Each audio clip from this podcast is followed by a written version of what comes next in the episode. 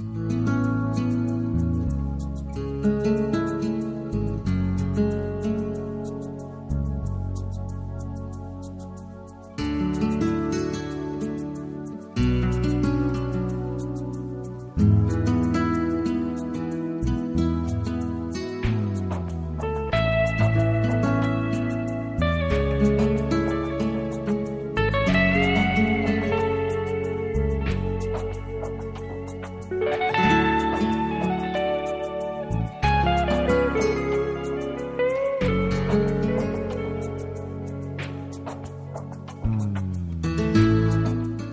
Comienza en Radio María Ciencia y Conciencia.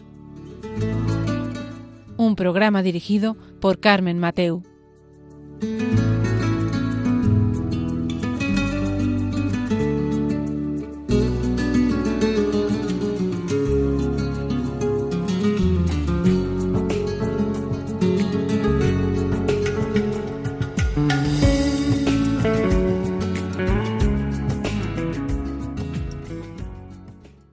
Buenas tardes, queridos oyentes. Aquí estamos un miércoles más en Valencia en el programa de Ciencia y Conciencia. Eh, un programa que hoy, pues siendo fechas navideñas, nos hemos preguntado eh, muchas cuestiones sobre. Hay estudios científicos eh, que hemos visto que dicen que la ilusión, la risa, el perdón, pues hacen que nos pasen cosas mejores y que nos hagan cambiar. Pero mm, claro, lo han hecho por medio de la ciencia, esto ya lo sabíamos, bueno, no lo sabíamos, pero lo podías intuir, ¿no? Que siempre nos dicen que la visión positiva de las cosas, pero lo hemos visto reflejado en un estudio científico. Entonces, ¿cómo puede ser esto? En estas fechas de Navidad eh, nos encontramos pues con personas muy ilusionadas y otras nada ilusionadas y todo es entendible por las circunstancias en las que cada uno estemos. Pero vamos a aprender en este rato, por medio de la ciencia, cómo darle la vuelta a esto, ¿no? A toda la parte negativa y verlo todo con mejores ojos. Y esto hacerlo con un cambio de actitud o con mejor actitud. Claro, estas fechas navideñas que las pasamos en familia, eh, ¿cómo es mejor pasarlo en familia? ¿Y las tradiciones familiares tienen algo que ver en esto o no tienen nada que ver? ¿Nos desequilibran o nos equilibran? Em, todo este eh, vamos a decir, un embrollo de temas que son los que vamos a tratar. Y ahora enseguida os paso a presentar a nuestra invitada de hoy.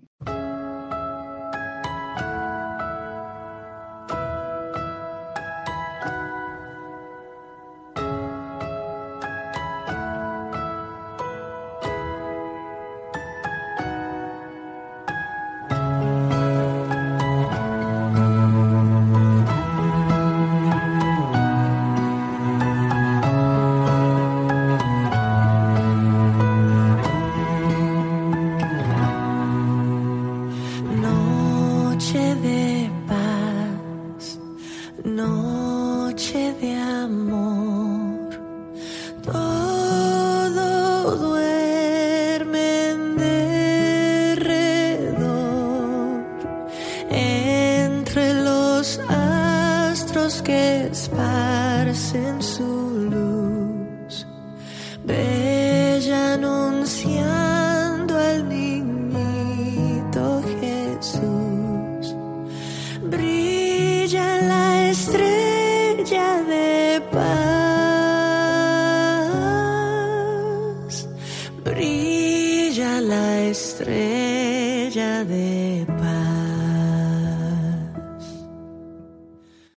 Como os decía, hoy vamos a hablar por medio de la ciencia eh, para saber si la ilusión, la risa, el perdón, el estar juntos, la tradición familiar en Navidad, nos puede ayudar a cambiar de actitud y ver todas las cosas de forma más positiva y con buenos ojos. Y sobre todo con una buena actitud y un buen sentimiento hacia los demás y hacia nosotros mismos, por supuesto. Para eso, hoy está con nosotros la doctora en Pedagogía Terapéutica, Mar Sánchez Marchori. Buenas tardes, Mar. Hola, buenas tardes. ¿Qué tal? Bueno, pues Mar lleva 37 años en ámbito de la educación, es orientadora familiar. Em, además, es, presidenta desde la fundación de la Asociación de Mujeres eh, Profesionales y Empresarias Católicas. Y además, eh, hace muy poco que ha editado un libro que lo ha presentado que se llama Suegras y Parejas. Entonces, eh, con este libro, más de una o y más de uno nos podrá ayudar ¿no? para, para nuestra vida. Pero bueno, yo quiero empezar con nuestra invitada a decirle que me parece muy curioso que la ciencia pues, haya probado, pues eso, que el perdón, la ilusión, la risa, nuestra actitud un poco más positiva, el, bueno, en tomarnos las cosas desde otro punto de vista, nos puede hacer pasar eh, mejores ratos y sobre todo nos puede hacer que pasemos unas buenas navidades, porque eso es lo importante en este tiempo en el que estamos. Hoy en Ciencia y Conciencia estamos pretendiendo basarnos en este tiempo, ¿no? En la Navidad, tan importante para nosotros y sobre todo que nuestras relaciones, pues en este tiempo, pues vayan a mejor, nunca vayan a peor, sí puede ser. Entonces, como hemos eh, visto este estudio científico, pues mm, bueno, queremos ver cómo o presentároslo a vosotros. ¿Qué me dices, Mar? ¿Cómo puede ser que cómo puede ser que nos pasen cosas mejores por medio de la risa y de la ilusión, el perdón? A ver, ese estudio que comentas no es, no es el primero, obviamente. Durante estos últimos años se habla mucho de la felicidad y la felicidad unida a lo que es la, bueno, la risa y la actitud positiva. Pero es cierto que cada vez más hay más bibliografía, hay más artículos, hay más estudios sobre la importancia del, humor, de la actitud hacia las cosas. Pero no podemos tampoco frivolizarlo o trivializarlo porque, claro, es muy fácil decirlo, pero si se trata de una persona mayor que está sola en su casa o se trata de una familia que tiene al niño a lo mejor muy enfermo o se trata de otra familia que no llega a fin de mes. Bueno, hay muchas circunstancias que realmente podemos pensar que nos impiden el, estar felices. Y esto no es así. A ver, hay autores como Elia Roca, me gusta la edición que dice de, del tema de cómo estar más contentos y habla de, bueno, hay como unos círculos, un círculo que es lo que puedo controlar, otro círculo que es lo que no tengo ningún control sobre ello y otro círculo que va a depender de, mis propias actitudes o de mi propia también forma de ser. Es verdad que cuando yo estoy de mejor humor, pase lo que pase, eh, segregamos endorfinas y otras sustancias que nos llegan al torrente sanguíneo y que tiene mucho que ver con el sistema nervioso central y hace que al segregar estas sustancias, como cuando hacemos deporte, sea más fácil estar de buen humor.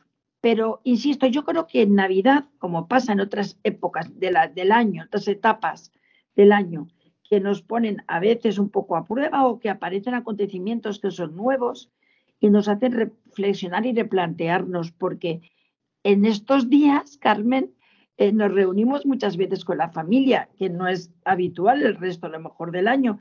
Hay otro momento que es también, bueno, la Semana Santa vacaciones, aquí en Valencia Fallas y el verano, ¿vale? En el verano también hay mucha convivencia, entonces también aparecen dificultades y, por contra, bueno, pues maneras de reconocernos unos a otros. Yo creo que si tuviéramos que hablar de las emociones, eh, me gusta mucho porque es un tema además que para mí es clave tanto en el ámbito empresarial como en el ámbito personal, como en el ámbito obviamente académico, el estudio de, las emociones tiene mucho que ver con, la salud, igual que otras, o otras facetas. Pero es verdad que ahora en Navidad, insisto, bueno, pues pueden aparecer situaciones que me hagan más feliz o situaciones que sean un reto para mí o que me hagan ver que, wow, esto lo tengo un poco difícil. En Navidad, mm, tú me interrumpes si no, Carmen, ¿vale? Pero en Navidad eh, podemos pasar varias actitudes. Una actitud es realmente me lo creo y como me lo creo, pues estoy más contento porque lo que pasa es muy importante y además si mi casa está adornada, mi casa está acogedora y se abren las puertas para otros, bueno, pues esto va a hacer normalmente que esté, esté de mejor humor. También puede pasar que en Navidad no lo crea, lo, no crea que es el nacimiento de Jesús y que la Navidad la viva como una, como una fiesta, en este caso diríamos como una fiesta de los no creyentes, pero bueno, una fiesta en la que hay consumo y nos vemos y nos decimos feliz Navidad y, es algo distinto. Entonces, partiendo de esta primera premisa, que es como la básica, básica, podríamos hacer un, un, análisis. Es que, claro, no es lo mismo si yo me lo creo y se me contagia en la buena noticia de que estamos hablando que, bueno, pues que nació Jesús y entonces tal cual el modelo que tengo de, bueno, pues que el perdón es mejor, que es mejor pedir perdón que no pedirlo, o que es mejor mm, intentar la alegría, no deber estar alegres, porque la imposición en ningún caso estoy a favor de ella ni estamos, yo creo que muchos de mis colegas. Entonces, eh, me gustaría estar más contento y si me lo creo, pues es más fácil. Y, por otra parte, si no me lo creo, bueno, pues si no me lo creo es que el marketing y en este tiempo todo lo que tiene que ver con anuncios, películas, todo te está fomentando el qué alegría, qué alegría, todo es maravilloso. Y esto es un, vamos, una ilusión que tampoco es la más sana. Los sanos están muy contentos, pero tener muy claro la aceptación de las cosas que a lo mejor son contrariedades. Yo ya hoy que, bueno, lo sabemos que en Estados Unidos, pero que eh, creo que era en el estado de Nueva York, creo, pero que había un concurso de iluminación de calles de las casas y entonces que los vecinos lo que querían era transmitir que su casa era como la más alegre la casa que al estar más iluminada, pues bueno, pues eso, quería decir que aquí estamos súper contentos, pero lo han convertido así y a lo mejor no, no tienen ni Belén, o lo han convertido así, pero no han explicado la historia de la Navidad. A mí me gusta mucho la historia de la Navidad, me gusta mucho cuando pones el Belén, ver incluso históricamente las partes que hay, de dónde venían, si venían de Nazaret o hacia dónde iban, si pararon en Belén, no sé, es una oportunidad también para aprender otras muchas cosas, pero yo creo que la primera premisa para todo lo que hablemos es, ¿me lo creo y le doy un sentido a la Navidad de que ha nacido Jesús o no me lo creo y le doy un sentido de, que esto es un festival? Y ya desde ahí, bueno, pues podemos hacer o pueden pasar muchas cosas, Carmen.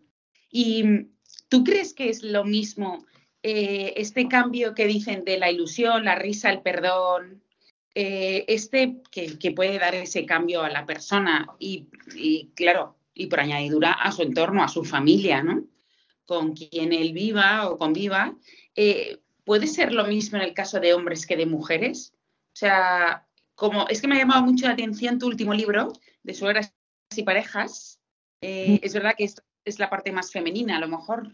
Bueno, porque parejas no, puede ser el hombre o la mujer, pueden ser los dos. Y bueno, y parejas un asunto de tres. Claro. ¿Vale? Y eh, eh, estas suegras, Carmen, porque cuando yo hice el, estudio antes de la tesis, este fue sobre suegras y suegros, pero realmente había muy poca literatura sobre los suegros, sobre los hombres, y en lo que hice, que llegué a ver pues 400 suegras y nueras, era una muestra interesante. Solo el primer día del curso vinieron dos hombres claro, al ver la mayoría que había de mujeres, pues no, volvieron más, aunque sí que comentaban que, que cómo iba. Y es verdad que nos dice la estadística, y nos lo dice la estadística no opinable, no de calle solo, sino la, verdadera, la científica, que eh, se dan más problemas entre las mujeres, hablando de familia política, que con los hombres. Y entonces esto tiene que ver con muchas cosas. Tiene que ver con la intensidad de la relación madre e hijo, aunque sea adulto, tiene que ver con intensidad también de la aceptación de la madre del hijo y la mujer que él ha elegido, de también lo mismo la aceptación de la mujer o la pareja del hijo de la madre y lo que opina, que esto parece que es lo, más difícil. El perdón es clave, porque si una persona dice, bueno, esto lo ha hecho mal y me he molestado y lo ha hecho mal, pero le da la vuelta y dice, vale, lo ha hecho así porque no sabe hacerlo mejor. Y si yo a esto le consigo dar otro enfoque, es que voy a ser mucho más feliz. Porque lo que está claro es que el resentimiento, hay un libro que me encanta que se llama Del resentimiento al perdón, que el resentimiento hace mucho daño al que lo, al que lo vive. Eh, más daño que a la persona con la que está resentida, porque a veces no se da cuenta o a veces esta persona tiene una psicología diferente a la tuya y lo que a ti te supone pues un gran dolor, el resentimiento, porque no hay perdón, porque no puedes o porque no quieres. O sea, el resentimiento no sale de manera natural. El resentimiento es como cuando los niños empiezan a andar y dicen, al año andará. No, no, el resentimiento aparecerá o aparecerá a los 50 o no aparecerá. Igual que la aceptación. Y entonces, si yo estoy resentida con alguien que estos días me lo encuentro además en casa, eh, pues puede surgir situaciones tensas emocionalmente pueden surgir situaciones de, de llanto, de enfado, que es algo que me interesa mucho comentar, porque yo creo que la Navidad, si podemos procurar vivirla de manera auténtica, bueno, que sí que hay recursos y hay intenciones, pero siempre desde, la libertad de, qué quiero yo hacer con, esta actitud. Si yo no quiero reconciliarme con mi cuñado, con mi nuera, con mi hermano, con quien fuere, si no quiero, mm, no vale la pena ni, escuchar las, habilidades que pueden existir. Ahora, si en mi corazón es un, corazón, un corazón, estamos en un programa y en una radio que tiene, vamos a ver, yo creo unos paradigmas, una antropología que es la que es, entonces si yo quiero, a la luz también de la fe o a la luz de la alegría, reconciliarme, esto no es así como mágico, pero sí que la actitud se ve cambiada. Pero es muy difícil. Cuando alguien te ha hecho algo, un agravio, que objetivamente te ha hecho daño, es muy difícil el conseguir a lo mejor sanarlo. Pero la intención, ya con la intención, nos ayuda a estar mejor, a unos y a otros. Esta, intención de la, que, de la que tú hablas es la que nos hace, ¿cómo le hace dar la vuelta a nuestra actitud? Solo con la intención, porque a lo mejor tú tienes esa intención y de repente abres la puerta de casa y, ahí está. Y entonces te pones a comer y todas las conversaciones te hacen daño al final. Entonces, ¿qué hacemos? Es una, es una buena, un buen comentario, porque Realmente la intención no es mágica, o sea, no es una varita que dices, ay, ya tengo la intención, ya está. No, no, porque la realidad es mucho, mucho más dura y la conocemos de cerca todos. Eh, pero la intención es como el primer escaloncito, ¿vale? Entonces yo quiero, y luego, ¿qué puedo hacer? Bueno, pues si soy creyente, tal vez rezar por esta persona y tal vez llevarlo ese mismo día, ¿vale? A la oración. Eh, si no lo soy, también puedo leer algo sobre el tema insisto, sobre este libro del resentimiento al perdón, escrito por un filósofo, eh, también teólogo y psicólogo, que da claves muy, muy contundentes sobre qué es perdonar y a ver, también creer que perdonar es bueno para mí y para el otro. Eh, saber que en mi casa, ¿qué entra en mi casa? abro la puerta, vamos a imaginar que dejo entrar. Dejo entrar el resentimiento, dejo entrar la envidia, dejo entrar, eh, no sé, la crítica, o no quiero que en Navidades entren. En Navidades lo que voy a hacer es, eh, desde esa intención que decíamos, pues ponerme manos a la obra. Entonces, pues podría a lo mejor, a lo mejor no es momento de hablarlo con la persona con la que tengo el agravio y es mejor no tocar el tema, pero otros más livianos sí. Por lo que decía, sí podemos leer algo sobre el asunto y entonces llevarlo a la práctica en pequeñitos.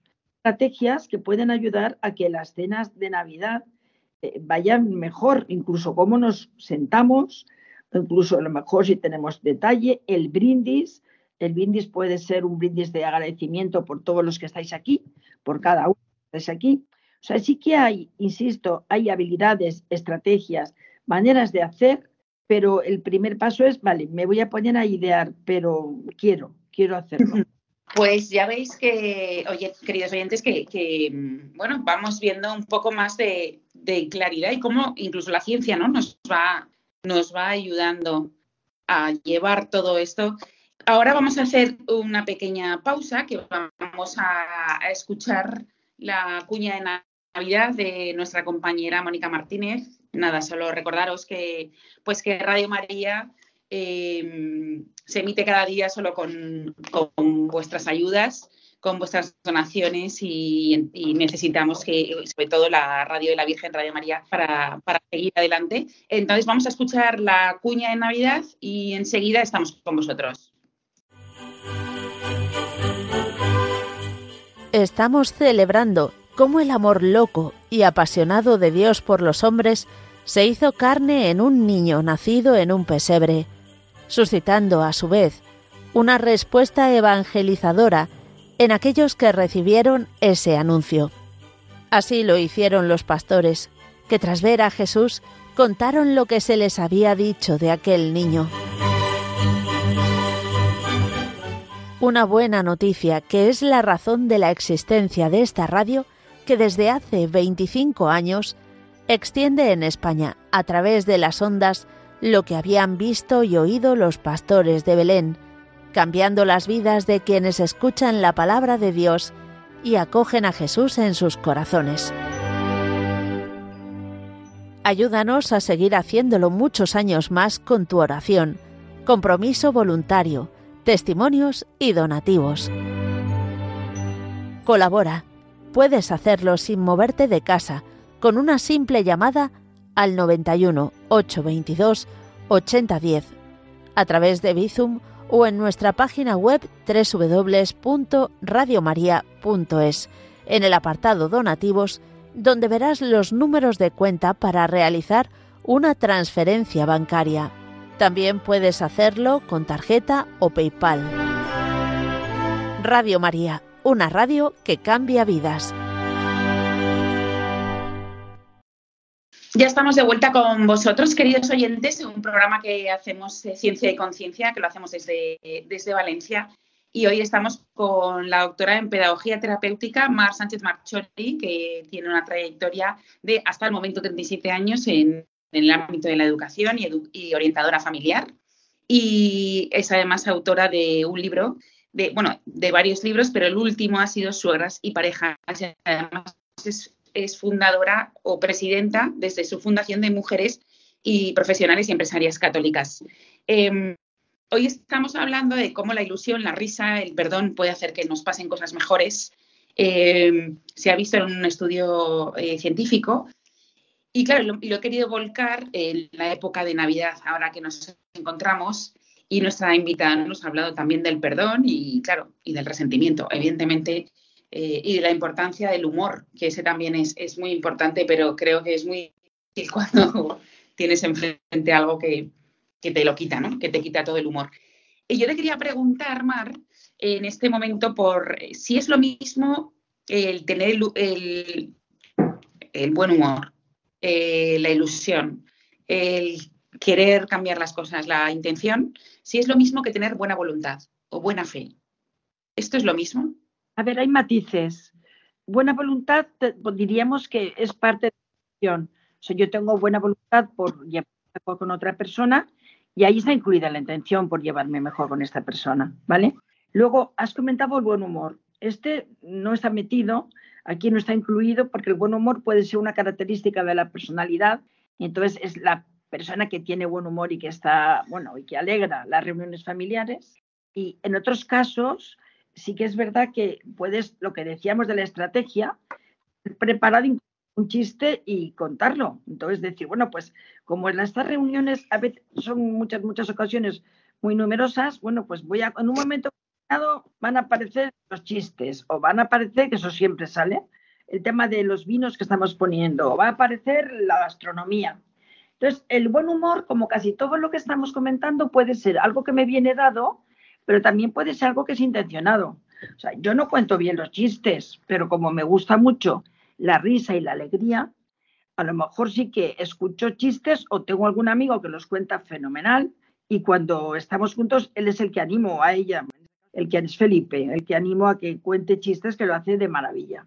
Eh, está muy bien porque hay otras conversaciones que en la mesa, yo creo que en una mesa de Navidad mm, no tienen que aparecer en el menú, entonces, si en la mesa aparece criticar a otro o en la mesa aparece entre el primero y el segundo el hacer algún comentario negativo, pues bueno, pues va agriando. Plasmamos, vamos a imaginar, yo he comprado un polvo que hay dorado, que lo puedes, es comestible, que lo puedes poner en, adornando los platos. Vamos a imaginar que este polvo dorado eh, fuera, tuviera la capacidad, bueno, pues de hacernos estar de mejor humor. Es que nosotros realmente no nos hace falta el polvo dorado porque ya tenemos el, espíritu de la Navidad. Hay varias películas sobre el espíritu de la Navidad y aparece un elfo. No, no, nosotros no queremos una Navidad de elfo. Queremos una Navidad de Jesús que vino y vino para que fuéramos más felices. Entonces, si eso se me olvida, por muy bien que ponga la mesa, adorne la casa, todo esto que hacemos, tendrían menos, es más difícil. Yo creo que no vemos cuando vamos ahora de compras por diferentes grandes superficies, no vemos, no es normal ver a lo mejor la historia de los belenes. Yo desde aquí abogo por la Asociación de Belenistas de aquí de la Comunidad Valenciana, su presidente Gonzalo, pero la verdad es que los belenes es la historia de un suceso que ha sucedido y que nos afecta de, lleno y nos afecta para la risa, para el buen humor, para el buen, la buena voluntad, para el talante. Eh, la historia que además luego el, día 8 de enero el 5 o 6 ya lo guardamos todo y dices, vale, hasta el año que viene. Sí, sí, pero lo que decíamos de estar contentos o de preocuparnos por los demás no se guarda un año, sino que el espíritu navideño, lo normal es que nos perdurara para el resto de los días de las, del año que estamos, porque es lo que nos va a ayudar a ser más felices. Tú has empezado hablando hoy de la felicidad y la felicidad navideña no es la misma que la felicidad veraniega y no es la misma que la felicidad dependiendo de el momento, la fase en la que estamos. Pero hay un poder hacia la felicidad y es replantearme, poner sobre la mesa que yo quiero cultivar esta, esta virtud y luego ver o leer mm, fórmulas para hacerlo cada vez mejor, que esto sí que hay, cada vez más. Mar, me ha llamado mucho la atención lo que has dicho, el concepto de felicidad navideña, felicidad de vacaciones, felicidad de verano. Eh, nunca había pensado que tenemos distintas clases de felicidad. Bueno, distintas clases, distintos momentos, distintas actitudes, eh, distintas personas con las que estamos y nos sentimos de una o de otra manera que nos ayudan a ser más o menos felices o que les ayudamos en ese sentido nosotros. Obviamente la felicidad no es plana y por eso la felicidad hay que cuidarla porque no es necesario que la felicidad sea en un horario diferente de 3 a 5 voy a ser feliz, no, ¿vale? O de ahora en Navidad, todo el mes de diciembre, uy, qué feliz voy a ser. Pues no, porque la felicidad al final es muy profunda y es como multifactorial y, tiene mucho que ver con lo que somos, con lo que nos han transmitido nuestras familias y con nuestro futuro como lo estamos haciendo ahora ya. Eh, por ejemplo, hablando de creencias, otro libro que me gusta mucho, que es Cómo sanar la historia familiar, hablando de las creencias que nos han transmitido nuestros padres, nuestros abuelos, hasta casi la cuarta generación, por ejemplo, lo importante que es o no el dinero, o lo importante que es o no el pedir perdón, o cuidarse la salud, o ayudar a, los pobres. A ver, hay muchas creencias y no nos damos cuenta y todos los días estamos dejando ese legado y nos lo han dejado a nosotros. Lo interesante es que si lo ponemos en lo consciente otra vez, desde ahí podemos decir, pues mira, no me gustó esto que me transmitieron voy a ver si puedo yo desdibujarlo de otra manera el ser feliz seguro que queremos transmitirlo y que queremos hacer que la gente que nos rodea eh, lo sea. Entonces, el ser feliz, cuando yo abro la puerta y vuelvo a existir esta metáfora, porque ahora en Navidad es cuando más vienen a casa, eh, que ya el próximo libro va de esto, de la hospitalidad doméstica, ya, ya os avisaré. Entonces, cuando yo abro la puerta, me gustaría no solo que me traigan turrón o que no me traigan nada, sino el yo poderles dar, además de una buena cena, un estar a gusto, las panderetas, los villancicos, según la edad que tengan, el que este rato de su vida se sientan felices. Este rato que han estado en mi casa, sí haber conseguido, no tengo el poder de que sean felices, pero sí el de remover para que tengan ilusión por ser felices. Y en esto, si nos imagináramos como un caldero para hacer ahí la pócima, a ver, lo primero, ya lo he dicho antes, desde la profundidad ayuda mucho el sentido de la Navidad. Este es el, top, ¿vale? Pero si queremos poner otros aderezos, otros aliños, sí que podrían ser, pues lo que decíamos, la ilusión, el entusiasmo por los demás, eh, la falta a lo mejor de, bueno, pues de, de, guardarla al otro de las críticas, eh, la intensidad por intentar cuando dicen cosas que me molestan, la intensidad de mi respuesta, eh, cómo respondo, porque que hay un conflicto es normal, todos tenemos muy a menudo conflictos, pero yo puedo responder confrontando, puedo responder obviando, pasando, Puedo responder siendo más negociador, más colaborador y también puedo responder perdonando. Entonces, a veces lo que decimos de no dar importancia es un poco en esta línea. Entonces, yo creo que en Navidad se pone a prueba nuestras capacidades para perdonar también a las familias que somos con las que más nos reunimos y mantener esa ilusión y esas ganas de volver a vernos. Es una pena que en estos días tanta gente está por una parte sola, Carmen, que a mí es una pena, porque, insisto, si miramos a lo que estamos celebrando, no es para estar solo. Y luego estas otras familias en las que hay una persona que no va a venir, no me voy a encontrar con ella porque le tengo algo guardado o me tiene algo guardado. Yo creo que esto sería fenomenal el poder decir, pues mira, no quiero que esto pase, no quiero que lo vean mis hijos ni mis nietos. O sea, voy a hacer lo posible porque esta persona, si fuera que, bueno, pues acercarme otra vez a ella o a él. El asunto es que el otro también quiera o la otra también quiera. Mm. Entonces, ahí yo creo que los que nos estén escuchando es decir, bueno, eh, y, y, por qué no? O sea, ¿por qué no? Si en su momento me hizo tal hace unos años y me quitó y no sé qué, pero si la vida está pasando, hoy ya está pasando, y nos llama, nos llama de, manera auténtica que nuestro corazón sea un corazón generoso, y nos llama no a ir y llenarnos de bolsas de regalos, sino a mirar al otro y mirarle con un sentido. O sea, yo quiero mirar a la gente que quiero y que piense que le quiero, más que darle un regalo de Amazon o de otro, ¿vale?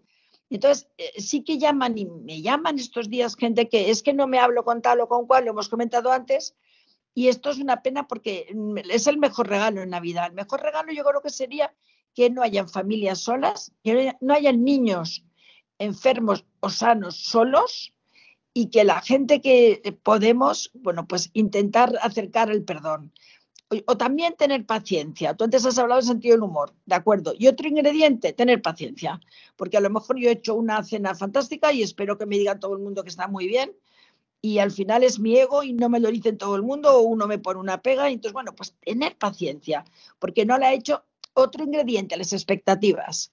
El que cuando lleguen a casa todo el mundo me diga, wow, está fantástico, bueno, pues igual no caen. Pero no es que no caigan por mala idea, sino que no caen pues igual porque son así o han venido distraídos, no se encontraban bien, mil cosas. O no, porque están enfadados. Pero estos ingredientes hacen que yo sea más feliz. O sea, tú has empezado hablando de la felicidad. Entonces, ser felices a base de estar amargado no es posible. Hay estudios que nos lo dicen, pero no es posible.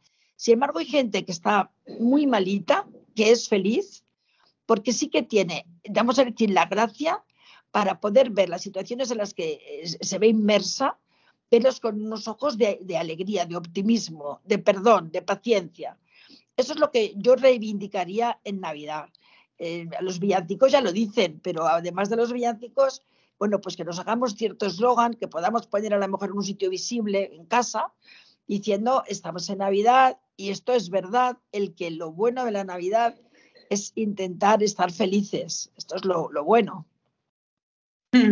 No, la verdad es que sí. Nos has dicho un montón de, claves y yo creo que, como tú dices, nadie estamos exentos de estas cosas en, Navidad, ¿no? De todas estas circunstancias que hay entre familia, familia extensa, familia política, eh, todo, incluso amigos, ¿no? Vecinos. Sí. O sea que no, nadie estamos exentos. Sí, eh, los vecinos, que fíjate que convivimos, aunque no nos veamos todos los días, pero muy a menudo igual están 40 años en la misma finca que tú. Y, los mm. ves y Navidad, y feliz Navidad, y chipún. Pero es que igual está muy solo o muy sola. Entonces, eh, a lo mejor preguntarle al que ¿hay alguien en la finca que esté, vaya a pasar solo la Navidad? Y a mí me dijo el otro día Javier, pues esta persona va a estar sola pues a lo mejor acercarte y decir feliz, feliz, Navidad o si te apetece bajar, puedes bajar o y si no quiere porque no, no le, da, le da poco de corte, bueno, decirle feliz Navidad. O sea, hay pequeños gestos que vivimos de gestos y de detalles y somos las personas, los humanos, somos muy sensibles a los gestos. Por eso también toda la religiosidad natural está hecha de, de momentos y de momentos con intensidad. Entonces, yo me acuerdo el otro día, bueno, que vimos a un chico que está en un estanco cerca de casa y que está siempre, un chico joven, está siempre en el estanco detrás de un cristal y lo ves muy serio, taciturno, trabaja solo. Y entonces íbamos otra amiga y yo y dijimos, oye, le entramos, le llevamos algo dulce, le decimos feliz Navidad. Y entramos, bueno, y de verdad no valía la pena, eran tres tonterías, pero estaba contentísimo. Entonces, es que se siente invisible. Es que hay mucha gente que se siente invisible. Y a lo mejor nuestra lucha sería esta Navidad. Vamos a ayudar a desinvisibilizar, qué bien que me ha salido, a la gente mayores que pasa esto. Este es un trabalenguas. Pero a lo mejor decir a nuestros hijos, en tu clase quién hay que tú creas que nadie le hace caso, que se siente invisible, pues échale una mano. O a la abuelita, superabuelita o al abuelito, que no hace más ya que decir tonterías y que se ven invisibles, pues nada, hacerles caso. Y esto es lo que sí que va a hacer que, bueno, pues que estemos más contentos y al final lo que queremos es ser felices. Esto es, es lo que todos anhelamos. Sí, así es. Pues mira, aprovechando esto de que todos queremos ser felices, vamos a escuchar un poco de música y enseguida estamos con vosotros.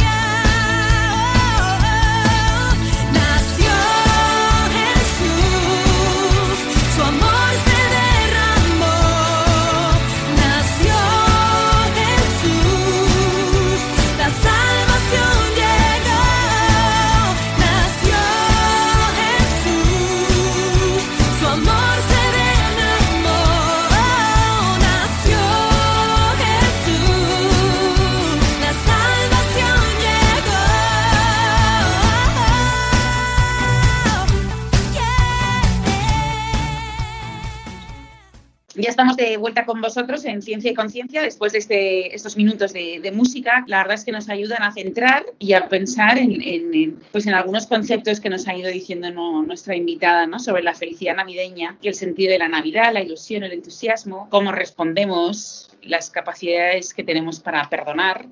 Em, y hoy estábamos hablando, para los que se hayan incorporado un poco más tarde, eh, sobre los estudios científicos que dicen que la ilusión, la risa, el humor, em, el perdón pueden hacer que nos pasen cosas mejores en esta vida y que nos ayuden mucho más a ser felices. Y hoy estábamos viendo y desentramando este, entre comillas, mundo, ¿no? Eh, sobre todo mundo en, eh, en nuestra cabeza, ¿no? en nuestro corazón, sobre todo. Y sobre todo verlo desde el punto de vista de la Navidad, como época más importante, por así decirlo, del año, en la que estamos más tiempo con la familia y sobre todo también con la familia extensa eh, o con la familia política, ¿no? Cuando más estamos. Y, yo creo que solo nos, nos, nos, falta más o menos el ver eh, algo que nos ha dicho también nuestra invitada, que os recuerdo que es Mar Sánchez Marchori, que es eh, doctora en pedagogía terapéutica y lleva más de 37 años en, el ámbito de la educación y siendo orientadora familiar. Y, el último libro que ha publicado ha sido Suegras y Parejas, eh, lo cual me parece em, espectacular eh, y, debe ser muy, muy bueno leerlo. Em, hemos hablado también sobre la estrategia del humor em, y cómo nos equilibra nuestro sistema nervioso central, nuestro equilibrio. Y y creo que nos falta un poco de, eh, si llegamos a ese resentimiento que nos ha dicho nuestra invitada, nos hace que sin darnos cuenta tengamos una pequeña malicia, ¿no? que sí, porque queremos hacer las paces, porque queremos ser más felices, queremos que tener ilusión, queremos tener buen humor, pero hay algo ahí que mm, no sé si es el estómago o el intestino que no nos deja eh, vivir ese deseo de bien. Bueno, realmente el estómago y el intestino es como el segundo cerebro y también está ahí, ¿vale?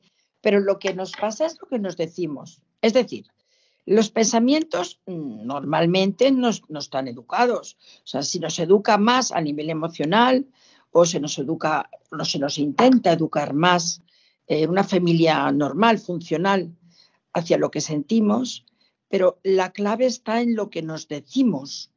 Entonces, si yo me estoy diciendo, ya está que otra vez esta persona que me dijo tal y que me hizo tal y que además mira cómo me mira y además, y me estoy diciendo y diciendo, voy alimentando ese precioso, que no lo es, ogro del mal humor y del mm. mal genio hacia la otra persona. Si yo me digo, a ver, hay una historia bonita sobre esto. Eh, hay un libro que se llama también Sí puedo decir no. Entonces me acuerdo que en la primera parte del libro narra la historia de un señor que iba en el metro con sus tres hijos y se estaban portando francamente mal y había otro señor en el mismo metro que estaba pensando qué mal educados, este señor no les hace ni caso porque el padre estaba como, como ausente. Y en cierto punto cuando se van a bajar les dice, oiga señor, y sus hijos se han portado muy mal, ¿eh? me han molestado un montón. Y el señor le mira con ojos muy tristes y dice, mire, vengo de, de que ha muerto mi mujer y, estoy completamente fuera de juego y lo que quiero es que no pase lo que, lo que ha pasado y no tengo fuerza. Entonces, el señor que le había criticado pensó, anda, sí que está sintiendo una situación muy difícil y automáticamente al pensar esto cambió la actitud hacia este señor. Entonces, a veces hacemos juicios que pensamos que sabemos lo que está pasando. Sí, sí, yo sé lo que piensas que esto se llama en psicología el error del adivino, porque yo no sé lo que, lo que piensas, puedo imaginarlo aproximadamente, puedo intuirlo, pero no, como no habrá tu cabeza, que entonces tampoco lo voy a saber, no sé lo que piensas. Entonces, es muy importante qué nos decimos hacia los otros para ayudar o no a que ese resentimiento o ese enfado cambien. No es lo mismo que yo diga, eh, mira, lleva las gafas de sol porque le molesta la luz mucho a esta persona, que que diga, lleva las gafas de sol porque no quiere mirarme a los ojos. Y estos son pensamientos, pensamos con diálogos internos y nos hacen mucho daño. Entonces, si supiéramos a veces pararnos a pensar, pero, pero, ¿qué me estoy diciendo? Pero que esto no es seguro, que ya, que no, que no, no quiero ese pensamiento. Quiero uno que me dé alegría y que me sirva para estar alegre. Entonces yo creo que es clave en Navidad, pero en cualquier tiempo, el saber que educar los pensamientos es algo muy importante. Bueno, se puede hacer solo leyendo algo, se puede preguntar a cualquier orientador, que, a ver, no es tampoco tan difícil. Si practicas, si no sé que lo es, tienes que practicar porque es un entrenamiento. Y yo creo que eso podría ser un regalo en Navidad, el de un bono que dijera, un curso de entrenamiento en pensamiento positivo, por ejemplo. Un curso particular, como esos bonos que venden. Y hay mucha gente, seguro que hay compañeros que lo harían, bueno, yo también lo hago, pero que lo harían muy bien, el ayudarte a, hacer una reflexión sobre cómo es mi estilo de pensamiento. Claro, claro. Em, es lo mismo que queremos ser buenos, eh, decir, yo es que quiero ser bueno, ¿O es lo mismo que eh, sentirme bueno? No, no, no, no. Yo me puedo sentir eh, que soy, por ejemplo, muy generoso y no soy generoso. objetivamente no lo soy. O me puedo sentir que soy simpático y no ser simpático. Los demás, porque hay como tres niveles. Lo que yo opino de mí, como yo me veo, como soy de verdad y como los demás me perciben. Entonces, es cierto que a veces son dispares. Yo puedo pensar, insisto, que soy simpática eh, y ser simpática y mis amigos no verme simpática. O sea, alguna de, si las tres coinciden, genial, pero muchas veces no es mm. así. Entonces, con los hijos también pasa, o con los nietos, ¿vale? Entonces, que se creen que tienen razón y no tienen razón, y lo creen, pero fehacientemente. Entonces ahí hmm. no vale la pena confrontar, Carmen. Es un tema. Hay una frase que oí hace muchos años que me encanta y la tengo en casa, que se llama a interpretación defectuosa. Cuando yo interpreto mal, la frase es retribución injusta, pero podríamos decir respuesta injusta. Si yo interpreto mal lo que tú haces ahora en Navidad conmigo, y lo interpreto mal, voy a responder eh, de manera equivocada, porque he hecho una mala interpretación. Entonces, esto se puede llevar a, bueno, a las suegras, a las nueras, a los cuñados, a los hijos, a la pareja, en cualquier caso. Si yo cuando llegas a casa o me has hecho un regalo que yo creo que ese regalo lo has hecho con mala intención, yo interpreto mal, yo voy a estar contigo enfadada. Pero si ese mismo pienso, eh, qué gracioso. Mira, a mí me regalaron hace muchos años una olla express, el que entonces era mi novio, y me sentó fatal. Yo dije, una olla express, pero vamos a ver, ¿de qué va? ¿Qué está queriéndome decir? ¿Que voy a cocinar yo? Y sin embargo, hace poco le dije, oye, ¿me regalarías una olla express de las grandes, de las buenas? Y entonces pensé, claro, es que no es lo mismo lo que pensaba que lo que ahora pienso sobre ese tema. Y entonces la, la jugada es la misma, el regalo es el mismo. Lo que cambia es mm, lo que estabas tú ahora diciendo. Yo puedo pensar que era o que soy simpática y no serlo. Aquí juega el pensamiento. Y la verdad es que para, como nos quedan muy pocos minutos, yo creo que has dicho también algo muy importante que sobre todo en esta, en esta época creo que es a lo mejor la más importante, ¿no? Que es el perdón. Em, el perdón qué difícil, ¿no? Pero claro, también nos lo dicen, con la ilusión y la risa, el humor.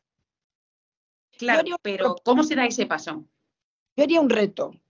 A ver, estoy mejor con, sin pedir perdón. Entonces, oye, si estás mejor sin, eh, que realmente no tiene mucho sentido ni en la psicología, haya tú mismo, ¿vale? Pero el perdón es sanador.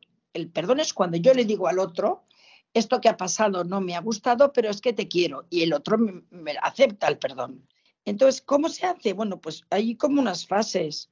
Primero es ver que ha habido una situación de agravio, sea justa o injusta. Y segundo, querer una reconciliación, un acercamiento a esta persona. Y tercero, actuar.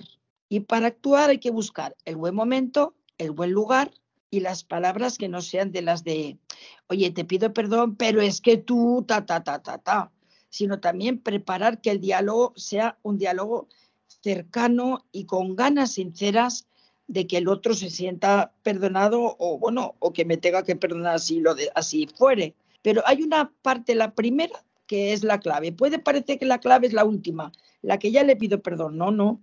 La clave es cuando hago un como un replanteamiento de que por qué quiero pedir o que me pidan perdón y por qué quiero estar cerca de esta persona y que sea de verdad, claro.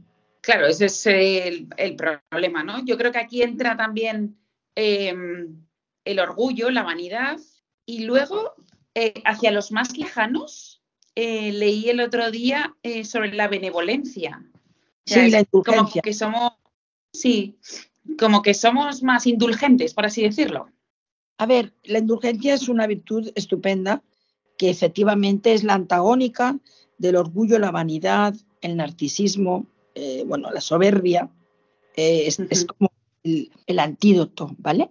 Pero la indulgencia y la benevolencia, como otras virtudes, se tienen que aprender. O sea, no crezco y me crece el pelo, las canas y la indulgencia. No. Eh, me gustaría ser más indulgente. Entonces, ¿cómo lo hago? imaginamos que, soy una persona cercana a la iglesia, lo rezo y luego busco una, alguien que me, un poco que me supervise, que me ayude, ¿no?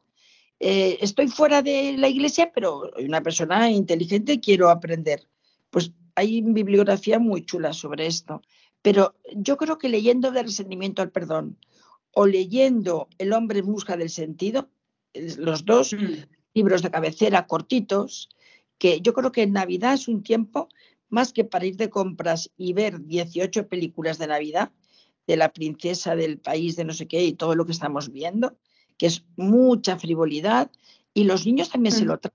Entonces los niños identifican que la felicidad es tener un castillo. No, a ver, tener un castillo, muy poca gente tiene un castillo realmente, Pero yo creo que si esa gente que tiene un castillo, a mí me llama la atención cuando, pues también en su vida hay sufrimientos, sufrimientos de salud, sufrimientos de, malos entendimientos, sufrimientos de los hijos con los padres, los padres con los hijos. Eh, tenemos, a ver, personas famosos que estamos viendo como hay también mm, separación de sus hijos o separación de familia cercana y, dices, bueno, pero si está, está reflejado que debería, debería ser feliz, pero es que borramos el debería, porque la felicidad, eh, que es muy compleja, tiene un punto también de aceptación. Y entonces la aceptación es que yo puedo ser feliz en un contexto hostil, sí, pero mm, necesito acompañamiento, necesito unos ingredientes básicos, sentirme querido, necesito perdonarme a mí mismo y decir, vale, he hecho esto mal y mal, pero no soy horrible, es que esto lo he hecho mal, pero valgo la pena. Entonces, decirnos a menudo el que, bueno, es que valgo aunque haya hecho esto mal. Yo creo que es muy importante porque para ser feliz, si no hay un primer punto de aceptación de uno mismo, yo diría que casi no es posible. Hay estudios, pero no hace falta ni citarlos, porque eh, no es posible si no acepto lo primero, pues cómo soy. Claro, Claro. Bueno, pues yo creo que hemos llegado casi al final del programa, por no decir el final. Eh, Mar, muchas gracias por, estar con. Están llegando. ¿El qué? Que nos faltan los Reyes Magos. ¿El qué?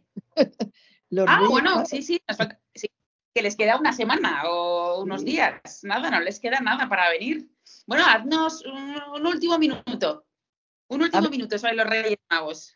Pues un poco lo que estábamos diciendo, que la felicidad para los niños tampoco es que los Reyes Magos sean, bueno, de 18 juguetes, que se puede enseñar sin consumo excesivo, obviamente, a ser agradecido. Yo creo que la felicidad, sin ser agradecido, eh, también es muy compleja.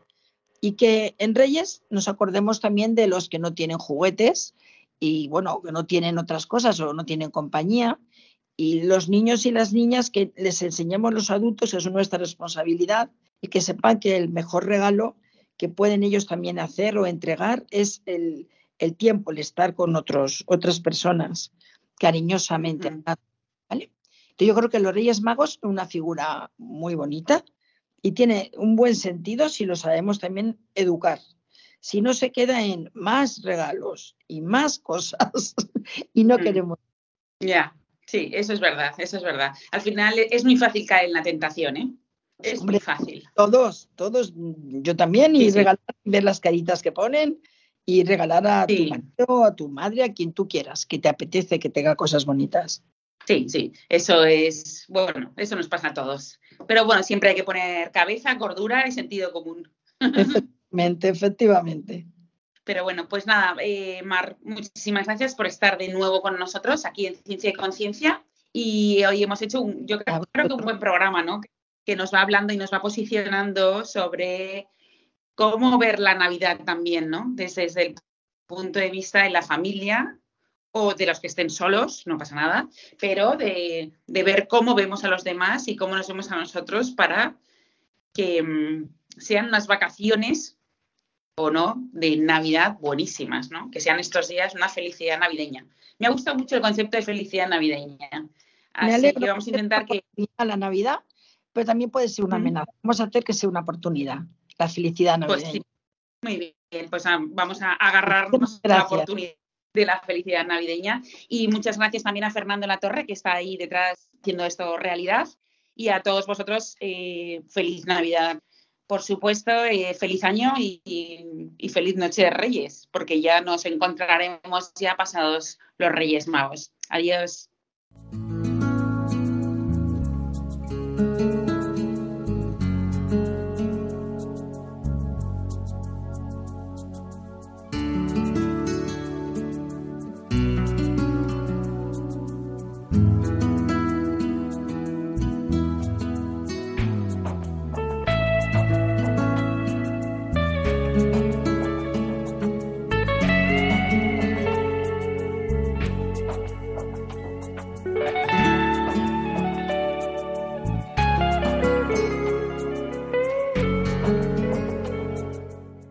Así finaliza en Radio María Ciencia y Conciencia, un programa dirigido por Carmen Mateu.